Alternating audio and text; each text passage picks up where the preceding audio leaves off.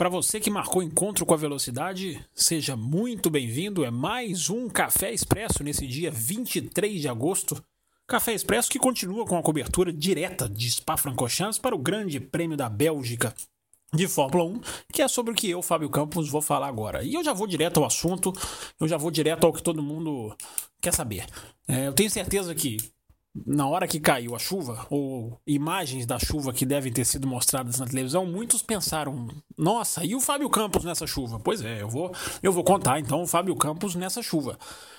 A chuva veio, a chuva molhou, a chuva foi, na verdade, um verdadeiro temporal que no Café com Velocidade eu prometo até dar mais detalhes sobre esse temporal, mas a chuva veio para trazer mais emoção para a corrida, a chuva veio para ajudar a classificação. Se não embaralhou tanto o grid, o que se vivenciou hoje em Spa, quem estava na pista hoje passou por uma situação ou por algumas situações que eu confesso para mim é raríssimo. É, chuva e sol no mesmo dia Acontece, eu acredito que em todas as cidades do mundo.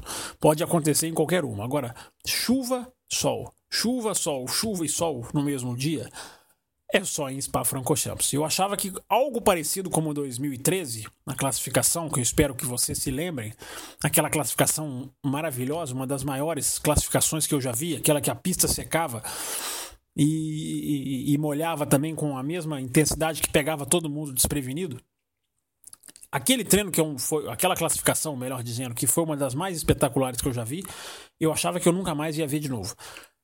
Na verdade, não vi, porque, de verdade seja dita, não que essa classificação de hoje, 23 de agosto, tenha sido espetacular. Não foi.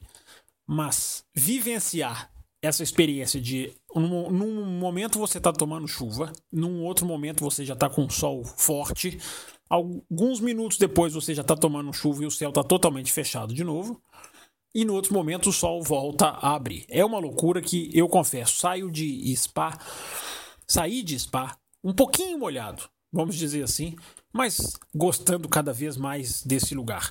É, é, é passar por isso, essas, essa mudança tão brusca de, de, de, não vou nem dizer de estações para fugir do clichê, mas essa mudança incrível de chuva sol, chuva sol, chuva sol você passar isso no lugar é diferente de, da televisão. Então, algo diferente acontece aqui nessa pista que eu não, eu não consigo entender. É, algumas pistas têm isso. Falando sobre a classificação em si, vamos lá, vamos falar sobre a, o grid que foi definido nessa tarde aqui na Bélgica, amanhã aí no Brasil. É, dois destaques rápidos do começo do treino, é, que aliás já faço um parênteses. Eu não me lembro, desde que se iniciaram os Q1, Q2 e Q3, de cinco equipes passarem com todos os seus carros para a parte final. É, acho que já aconteceu, mas eu não consigo. Se aconteceu, aconteceu, é raríssimo. Eu já não consigo puxar pela memória. Então, já fica esse registro. Antes de, do Q3, do começo do treino, o destaque para o Julius Bianchi, que aproveitou é, esse é o tipo de função que um piloto da Marussia tem que fazer na hora que há uma chance de aproveitar. É, aliás, essa, a Ferrari, o programa de jovens pilotos da Ferrari, a gente falou muito no Café com Velocidade da semana passada sobre o programa de pilotos da Red Bull. Olha esse programa de jovens pilotos da Ferrari, hein? São Jules Bianchi e Rafael Marcello, du duas estrelas do sábado em Spa-Francorchamps, mas sobre o Marcello eu falo mais tarde. Mas fica aí um detalhe, né?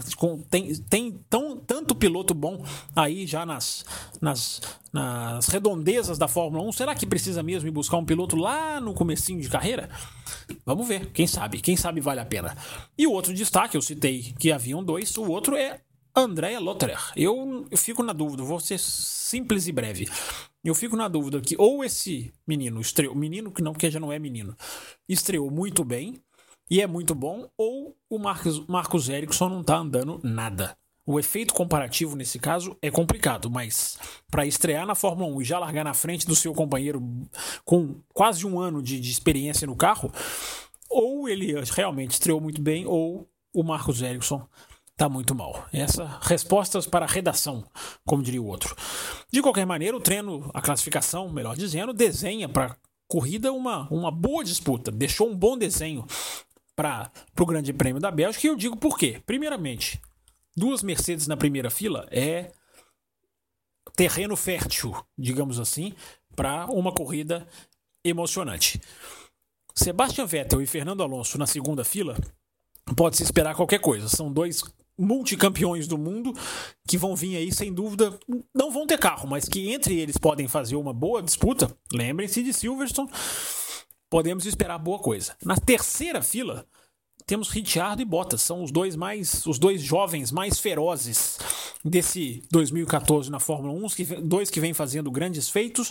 A Williams até me decepcionou um pouco pelo que pintava fazer em Spa-Francorchamps, um sexto e um nono, acho que não ficou de bom tamanho não. De qualquer maneira, Bottas liderando a equipe mais uma vez, eu acredito nele na corrida. E a quarta fila, para não dizer que não falei dos oito primeiros, com Magnussen, que para mim é um prêmio para a torcida dinamarquesa, que eu citei no último Café Expresso, veio, veio muito animado para Spa Francorchamps, e o Kimi Raikkonen que mostra que realmente não está em boa fase, porque o Raikkonen em Spa larga em oitavo, tomando um segundo do seu companheiro de equipe, é porque está realmente em má fase.